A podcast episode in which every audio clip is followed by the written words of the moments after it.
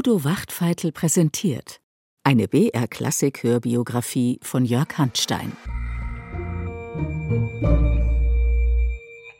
Ich begrüße Sie herzlich zur zweiten Folge der BR-Klassik-Hörbiografie über Gustav Mahler. Mit gerade einmal 15 Jahren kommt dieser 1875 in Wien an. Der Wiener Börsenkrach am Schwarzen Freitag liegt zwei Jahre zurück, aber die Stadt tanzt weiter zu den Klängen des Walzerkönigs Johann Strauss. Und Mahler wird schon bald als überzeugter Vegetarier und Wagnerianer in den angesagten intellektuellen Zirkeln verkehren. Doch hören Sie selbst.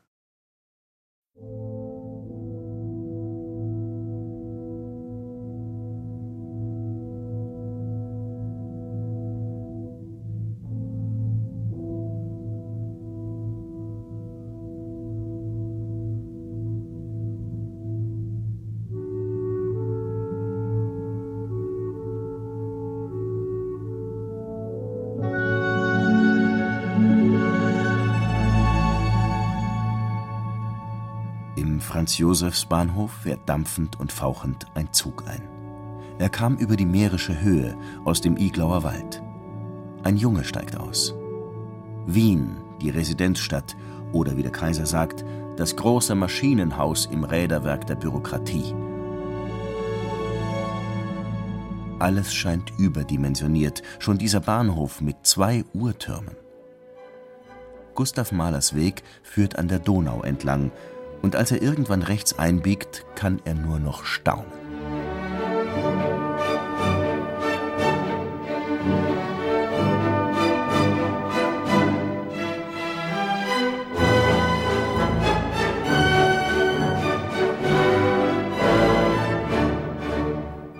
Eine Straße umkreist die Stadt, unglaublich breit, gesäumt von monumentalen Bauwerken. Die meisten sind im September 1875 noch eine Baustelle, aber man ahnt bereits ihre Pracht. Und was für ein Getümmel. Fiaker, Lieferwagen, geschäftige Herren in Gehrock und Zylinder, Damen mit Sonnenschirmchen, Soldaten hoch zu Ross. Aus einem Park dringen Walzerklänge.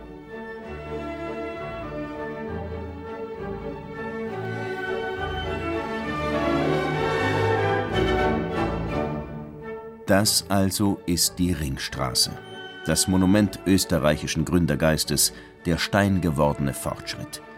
Die Baustile aller Epochen vereinen sich zu seiner Feier. Schon fertig sind die Luxushotels, die Paläste der Bankiers und Industriellen. Glänzende Profite hatten sie gemacht. Doch dann, vor zwei Jahren, der große Krach, der Börsencrash. Auf die Euphorie folgt die Depression. In den Vorstädten herrscht Armut. Antisemitismus und radikale Parteien machen sich breit. Wien baut an einer bloßen Fassade. Und die Wiener tanzen auf schwankendem Boden.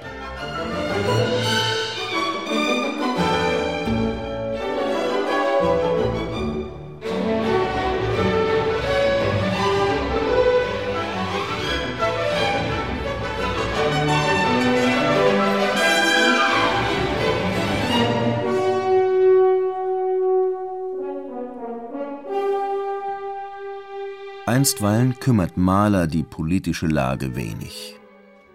Er durcheilt die Ringstraße, um vor allem ein Gebäude zu sehen. Schon das mächtige Portal kündet von besonderer Bedeutung.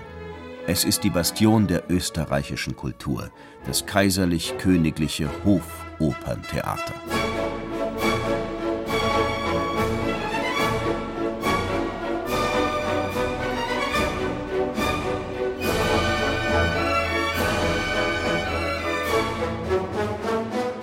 Was empfindet der 15-Jährige vor diesem Gebäude? Ahnt er, was es einmal für sein Leben bedeuten wird? Vorerst liegt sein Ziel ein wenig abseits der Ringstraße. Die Fassade ist weit schlichter, klassizistisch, von Säulen und Bögen elegant gegliedert. Es ist der Wiener Musikverein, ein Tempel der klassischen Musik. Und hier soll Mahler studieren. Bisher auf eine kleine Anzahl unzweckmäßiger Schulzimmer angewiesen, wird das Konservatorium in dem, vermöge der allergnädigsten Munifizenz seiner Majestät des Kaisers erstandenen Gebäude, nunmehr über eine hinlängliche Zahl lichter, geräumiger und frei situierter Lehrsäle verfügen. Mahler ist kein Musterschüler, doch er absolviert das Musikstudium in schnellen Schritten. Zuerst im Hauptfach Klavier eingeschrieben, wird er das Konservatorium nach drei Jahren als Abiturient für Komposition verlassen, obwohl er auch das normale Abitur ablegen muss und, wie Alma Mahler erzählt, oft schwierige Verhältnisse in der Wohngemeinschaft herrschen. Da alle drei Musiker waren, waren alle drei lärmempfindlich. Wenn einer der drei nun eine Arbeit vorhatte, so mussten die anderen die ganze Nacht spazieren gehen. So hat Mahler einmal einen Quartettsatz in einer Nacht komponiert, während die anderen Gassenarrest hatten. Sie schliefen auf Ringstraßenbänken.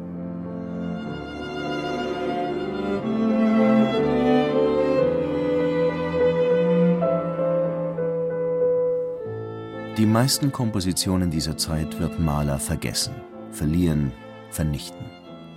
Nur ein Satz aus einem Klavierquartett hat sich erhalten.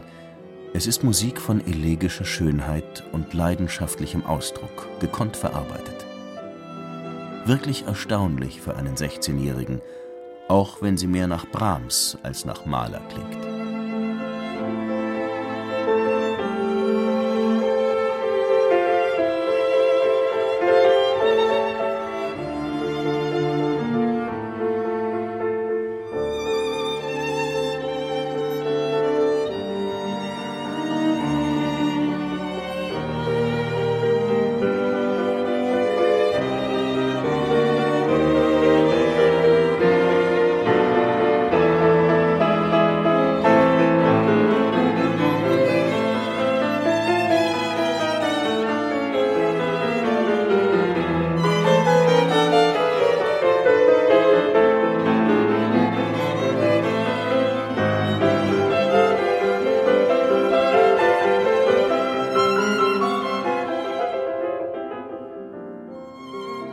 Mehr als das Konservatorium prägt die Wiener Musikszene Mahlers künstlerische Entwicklung.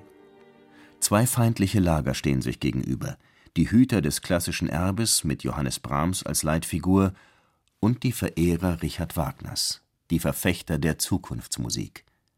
Brahminer oder Wagnerianer, es ist nicht nur eine Frage des Musikgeschmacks, eher eine Sache von Weltanschauung und Lebenseinstellung und vielleicht eine des Alters der Komponist Hugo Wolf, Mahlers Freund und glühender Wagnerianer, bringt es auf den Punkt.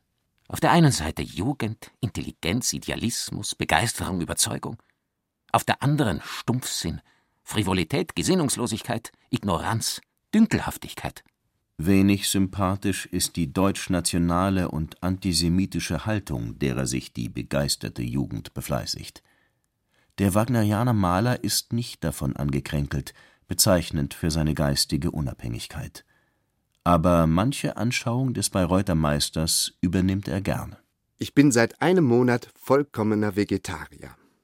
Die moralische Wirkung dieser Lebensweise ist infolge dieser freiwilligen Knechtung meines Leibes eine immense. Du kannst dir denken, wie ich davon durchdrungen bin, wenn ich eine Regeneration des Menschengeschlechts davon erwarte. Mahler ist Stammgast in einem etwas obskuren Vegetarierrestaurant in der Wallnerstraße, Treffpunkt exzentrischer junger Leute, Sozialisten, Dichter, Intellektuelle, Wagnerianer. Friedrich Eckstein, später eine Persönlichkeit der Wiener Kaffeehausszene, ist auch schon dabei. Seine Schilderung führt uns den 19-Jährigen plastisch vor Augen. Schon in der sonderbar wippenden Art seines Ganges machte sich eine ungewöhnliche Reizbarkeit bemerkbar. Sein geistig gespanntes, überaus bewegtes und schmales Gesicht war von einem braunen Vollbart umrankt. Er trug immer einen Pack Bücher oder Noten unter dem Arm, und die Unterhaltung mit ihm ging meist stoßweise vor sich. Das Musikstudium ist längst beendet, aber vorerst hat Mahler keine Lust, das Studentenleben aufzugeben. Deshalb die Bücher. Seit Jahren ist er an der Wiener Universität eingeschrieben und probiert alle möglichen Fächer und Kurse. Germanistik, Philosophie der Geschichte der Philosophie, klassische Skulptur, Geschichte der holländischen Malerei. Archäologie. Napoleonische Geschichte. Geschichte der Musik seit Beethovens Tod. Mahler studiert wohl eher stoßweise. Der trockene Lehrbetrieb entspricht nicht seinem Geschmack. Doch er offenbart einen Wissensdurst, der ihn von seinen Kollegen unterscheidet, einen ruhelosen Erkenntnisdrang, der seine Musik in philosophische Tiefen führen wird.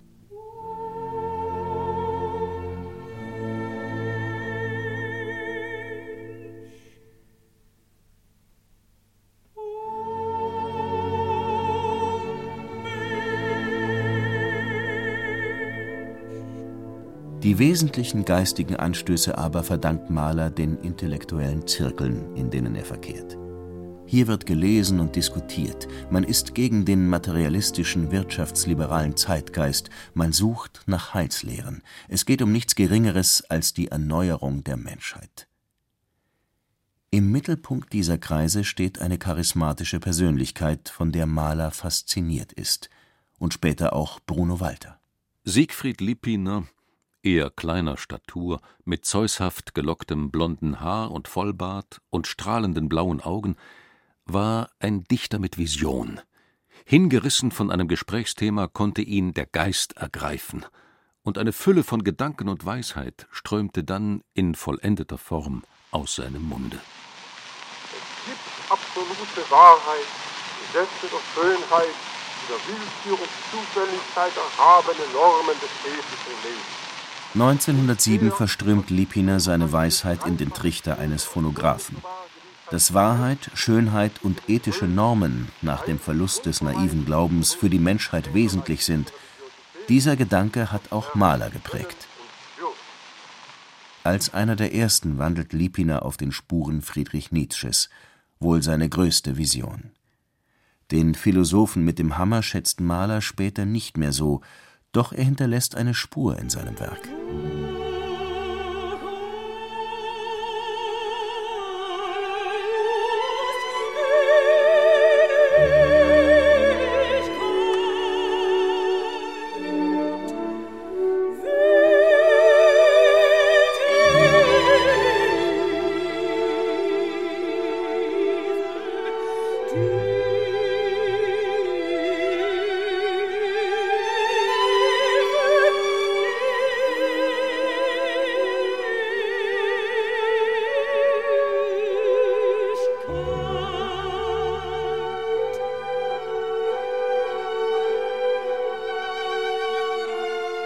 Im Frühsommer 1879 verdingt sich Mahler als Klavierlehrer auf einem Landgut.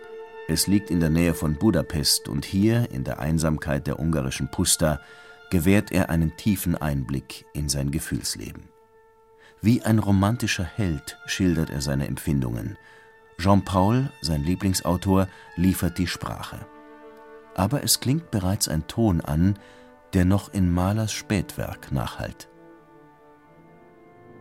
Mahler leidet an der Welt. Er fühlt sich eingespannt in ein Getriebe aus Banalität und Falschheit. Ekel und Liebe, Todessehnsucht und Lebensdrang zerreißen sein Herz. Die Musik des wahren Lebens hört er in der Natur, in der Schalmei eines Hirten, der den Blumen aufspielt.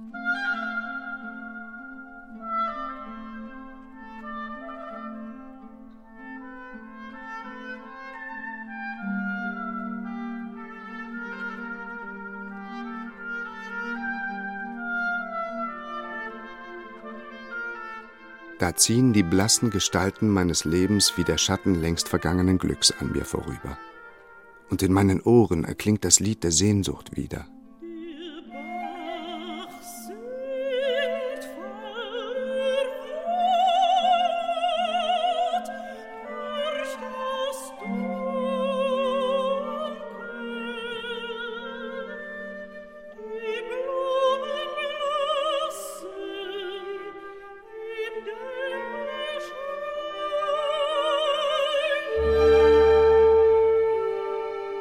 Meine vielgeliebte Erde!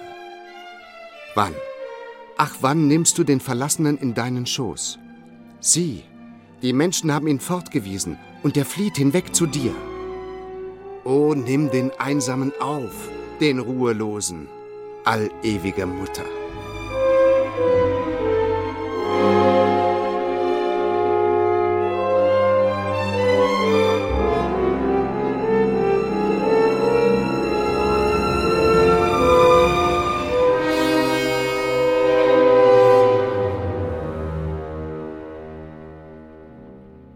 Natürlich will Mahler nicht als Klavierlehrer enden, er will den Durchbruch als Komponist, und der ist am besten mit einer Oper zu schaffen. Er beginnt die Märchenoper Rübezahl, und er wird sie nie zu Ende führen.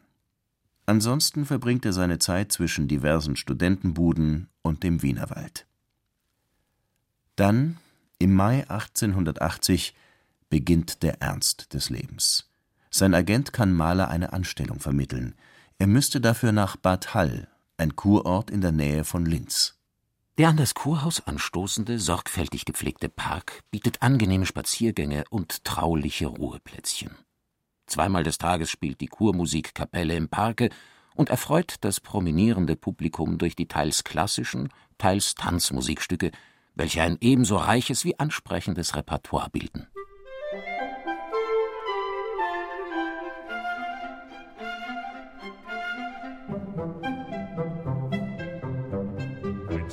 In einem tiefen Tal Kuckuck und Nachtigall täten ein Fett anschlagen, zu singen um das Meisterstück. Gewinn des Glücks, gewinn des Glück, Dank soll er davon klagen. Ist eine Kurmusikkapelle wirklich das Richtige für einen ehrgeizigen Komponisten, für einen Kunstidealisten, einen glühenden Wagnerianer? Mahler ist sich nicht sicher. Sein Klavierlehrer Julius Epstein erinnert sich: Eines Tages bat mich mein Schüler um einen Rat. Man hatte ihm die Kapellmeisterstelle in Hall angeboten. Seine Eltern und Kollegen waren dagegen, dass er bei einer sogenannten Schmiere eine Stelle annehme. Ich aber entschied, sofort annehmen. Sie werden ihren Weg schon machen. Und Mahler nimmt an. Die sogenannte Schmiere ist ein niedliches Theater am Kurpark, das die Sommergäste mit Possen und Operetten erfreut. Der Kapellmeister ist, wie Alma Mahler erzählt, nicht nur für das musikalische Geschehen verantwortlich. Er musste sich verpflichten, vor der Aufführung die Noten auf den Pulten aufzulegen, das Klavier abzustauben und nach der Vorstellung die Noten wieder einzuräumen. In den Pausen musste er das Kinderwagerl mit dem Baby der Operettensängerin Mitzi Zwerens um das Theater rollen. Immerhin macht Mahler in Bad Hall seine ersten Schritte als Dirigent. Nach diesem sommerlichen Gastspiel muss er allerdings in Wien erneut Klavierstunden geben. Ständig zieht er um, ein frühes Zeichen seiner Rast und Heimatlosigkeit. Dazu quält ihn nun ein Jahr schon die Liebe zu einer gewissen Josephine Peusel. Die Verzweiflung diktiert mir diese Zeilen. Ich habe mich nie vor einem Menschen gedemütigt. Sie, ich kniee vor dir. Ich bin meiner kaum mächtig. Das Blut stockt in meinen Adern. Ich wandle umher wie eine Leiche. O meine süße, heiß Geliebte, höre mich. Über alle Länder und Berge, die zwischen uns sind, schreie ich zu dir aus meiner tiefsten Not. Gib, gib mir ein Zeichen.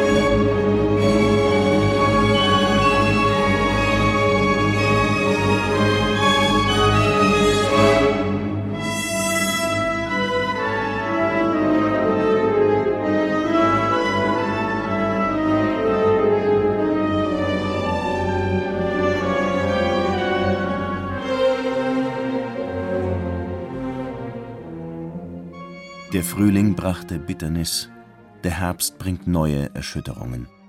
Mahler erfährt, dass ein Mädchen, das einmal seine Wege kreuzte, aus Liebeskummer in den Tod ging. Ein Freund droht geisteskrank zu werden, ein anderer, Hans Rott, der genialisch begabte Komponist, steckt in der Irrenanstalt. Er glaubte, Johannes Brahms wolle seinen Zug in die Luft sprengen. Überall ist das Elend zu Hause und es legt die seltsamsten Kleider an, um die armen Menschenkinder zu verspotten.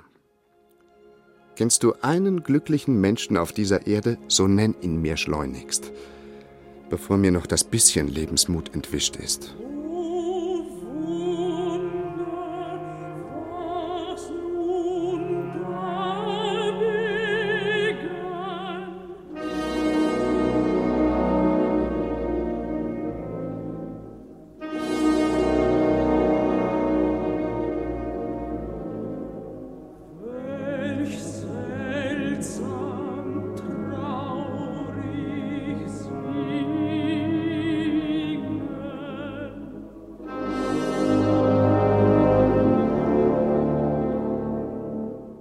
Kein Zweifel.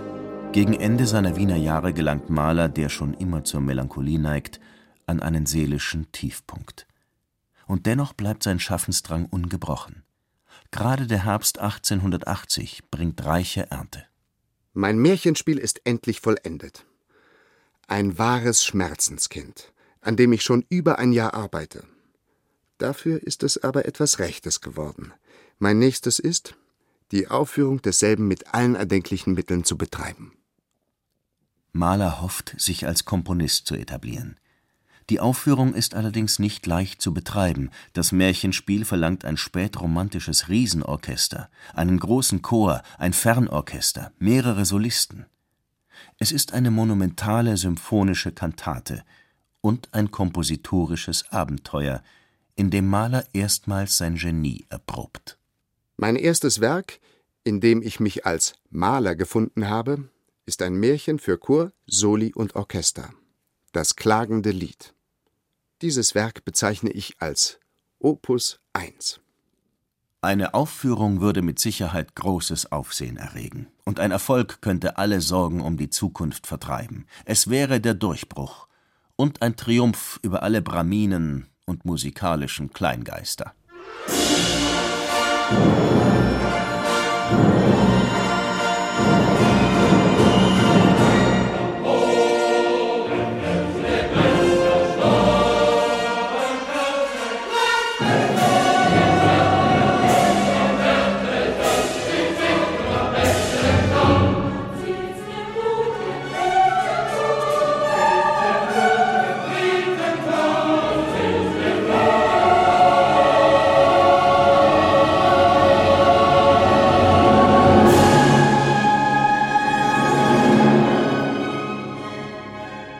Mahler nährt die Hoffnung bis in den Dezember 1881.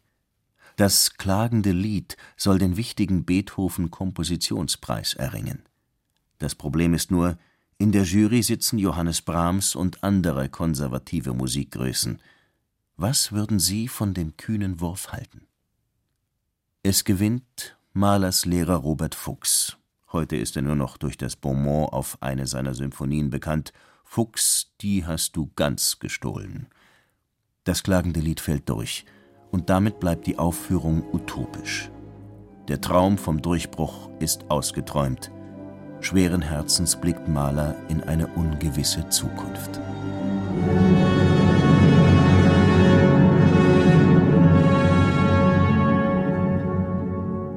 Ihr Blumen, was seid ihr vom Tau so schwer? Mir scheint, das sind gar Tränen. Ihr Winde, was weht ihr so traurig daher? Was will euer Raunen und Wähnen?